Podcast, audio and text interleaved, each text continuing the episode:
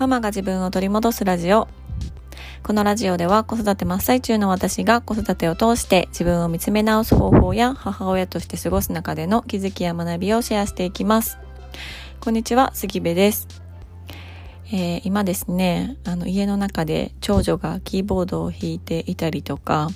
あの長男がお友達とね、マイクラのゲームをしておりまして、まあ、賑やかな我が家です。なので、まあ、なのでというか、まあ、ちょっとね、私は部屋にこもりまして、ひそひそと、はい、ひそひそスタイルで今日はお届けしようかなと思っております。あの、昨日ね、末っ子、3歳の末っ子が私の顔を眺めて、ですごい至近距離で私の顔を眺めてね、うん、あの、肌、肌っていうかほっぺたをこうスリスリしながら、ママのお顔って虹があるねって言われたんですよ。うん、で虹ってなって「え何虹って」って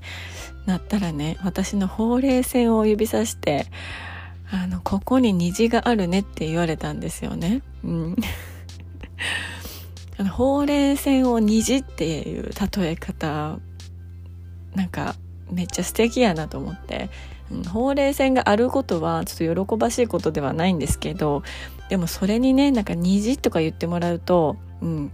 あの、いいやろ、虹みたいな。うん。あの、まだ3歳やから虹ないな残念やなみたいな感じで。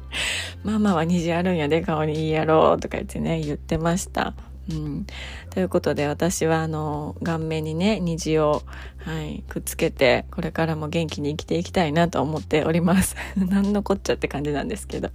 はい。えー、今日のテーマなんですけど今日のテーマは子供を尊敬するって子供の無駄に付き合うことっていうテーマでお届けしようと思います。であのなんか子供を尊敬しましょうとか子供を尊重しましょうみたいな感じでね、あの、よく言われているかなと思うんですよ。で、これは私も、あの、我が子を尊敬することとか尊重することってめちゃくちゃ大切だなって思っているんですよね。うん。思ってるし、なんかできることならしたいなってずっと思ってきたんですよ。で、今はかなり、あの、できるようになったんですけど、でもこの言葉だけを聞いた時って、いや、できるもんならしたいけど、どうやったらできるんやろってすごく思ってたんですよね。うん。で、まあなんで子供を尊敬すればした方がいいのかっていうことで言うと、まあ、子供をあの別人格とかも他者っていう風にあに自分とはね全く違う別の生き物なんだみたいな感じであの思うため、うん、かなって思うんですよね。そうそうでそういう風に子供は別人格でもう完全に別の生き物で別物で他者っていう風に思うためには子供をこう一個人として尊敬できないとそういうふうにはこう切り離せないいい意味で切り離せないのかなっていうふうに思うんですよ。そうただそれって、まあ、そんな綺麗事言われてもなんか難しいっていうのが、まあ、実際のところ私の中ではあったんですよね。うん、でどうしてもなん。か特に子供がちっちゃいとこの話なんか同じような内容でこれまでに何回かしたことあるんですけどね。このポッドキャストの中でも、うん、でも親子関係ってどうしても上下関係になってしまいがちだし子供がちっちゃければちっちゃいほどねもう上下関係にならざるを得ない、うん、あの関係なのかなとは思うんですよね。いろんなことを教えないといけないしそれこそねなんかあのパンツの脱ぎ方からお箸の持ち方からスプーンの持ち方からって一個ずつこう教えていかないといけないから、うん、なんか上下関係っていう感じが強いかなって思うんですけどでもあの教えていかないといけないことはたくさんあるんだけどでも感覚的にあの感覚までも上下関係になったらやっぱりその子供を尊敬するとかってすごく難しくなるなって思うんですよね。うん、じゃあどうしたらいいのかなって私が思った時にあのその子供が感じてる感覚っていうのを信じてあげたり大切にしてあげないといけないなっていうのをすごく思います。うん、でもこれもねなんか難しくってお母さん自身がお母さん自身自分のこと信じてないとその子供のこと信じるっていうのもすごく難しいなって私の経験上思うからそう言葉で言ってねすぐできるってわけじゃないと思うんですけど、うん、でもその子供の見てる世界とか子供の感じてる感覚っていうものが自分とは別にあるんだよってことをなんか認識してね、うん、それにちょっとこうどんな風に見えてるんやろとかどんな風に感じてるんやろっていう風にちょっとこう何て言うのかな子供側の視点からあの見てみる、うん、のもいいのかなっていう風に思います。でね私はなんかあのそれすごい難しいし言語化するのも難しいしなんかあの何て言うのかな具体的にどんなことっていうのすごい難しいなって思ってるんですけど私が好きなね絵本作家の吉武慎介さんが絵本の中でそれをなんかめちゃくちゃうまく書かれてるなってすごく思うんですよ。うん、どの本見てもそう思ってなんかこう大人なんだけど子供の感覚が残ってる、うん、人なんだろうなってすごく思うんですよね。で私あの自分がちっちゃい時にね子供の時にねすごく自分の中で思ってたのはあのなんで大人って子供を経験して大人になるのに子供の気持ちこんなに分からへんねやろってずっと思ってたんですよ。そう。それがめっちゃ覚えてることなんですよね。多分本当にちっちゃい頃から私思ってて、うん、だからなんか私が大人になったら絶対子供の気持ち分かる大人になりたいわみたいな感じで。冷めた子供だったのでそんな風に思ってたんですよね。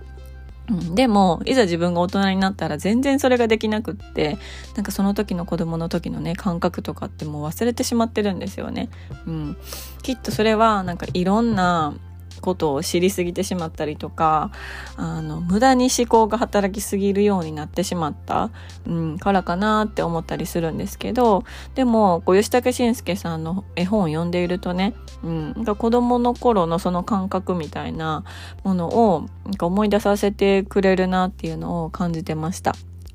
で、私はもともとその吉武慎介さん、リンゴかもしれないとか、あの、おしっこちょっぴり漏れ太郎とかね、書かれてる絵本作家さんなんですけど、すごく好きなんですよね。で、そしたらね、ネットフリックスにある情熱大陸で吉武慎介さんの回を発見したんですよ。そう。で、今日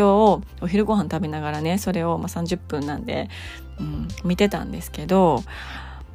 なんかやっぱりやっぱりっていうか、うん、本当にこう子供と大人のちょうど中間地点にいるようななんか感覚の人なんじゃないかなって、うん、感じたんですよね。でその吉武慎介さんの言葉で大事なことって本当に大事なことなんだろうか？くだらないことって本当にくだらないことなんだろうか？っていうのをあのすごく大切にしているっていうふうにおっしゃってたんですよ。だからその吉武慎介さん自身は大事なことでもくだらないことでもあの同じ熱量で描きたいっていう風に言われてたんですよね。うん、なんかあそれってすごくこう吉武慎介さんの絵本見てて私が感じてたことを言語化してもらったなっていう感じがしてめちゃくちゃすっきりしたんですよね。うん、でこれってなんか大人が思う大事なこととかくだらないことっていう基準かなって思うんですけどこれがもし子供からの視点で見た時に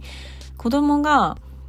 大事なことって大人が大事なことと必ずしも一致するとは限らないしなんか大人がねうわめっちゃ無駄やんとかめっちゃくだらないくだらないことやなって思うことでも子供からしたらもうそれがめちゃくちゃ大切なことっていうこともなんかありえるんじゃないかなって思うんですよね。うん、なんか例えば私からしたらなんか末っ子が持って帰ってきた葉っぱとかなんかどんぐりとかなんかどんどん増えていくししかもどんぐりとか虫出てきそうやしもうほんまにちょっともう歯を処分したいなって思うんですけど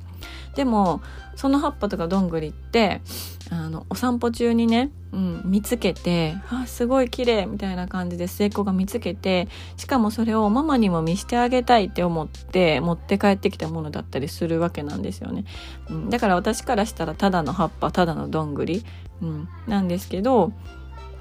なんかそれは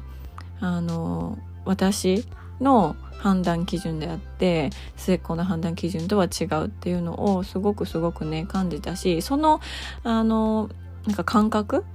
うん、子供が持ってる個人それぞれの感覚っていうのを